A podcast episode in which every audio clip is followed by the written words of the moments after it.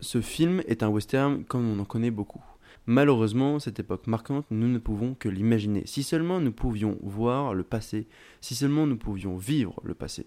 Suivre la vie d'un jeune cow-boy tombé dans un amour impossible, d'une jeune indienne qui ne trouve plus, une vie paisible malgré les chamailleries au saloon, jusqu'au jour où deux individus mystérieux régleront leur compte. L'un des deux hommes est habillé très bizarrement, dans une tenue se rapprochant plus de notre temps, bien éloigné de celui où le Colt réglait tous les problèmes. L'homme tire sur notre individu avec une arme jamais vue pour l'époque, l'autre s'effondre par terre.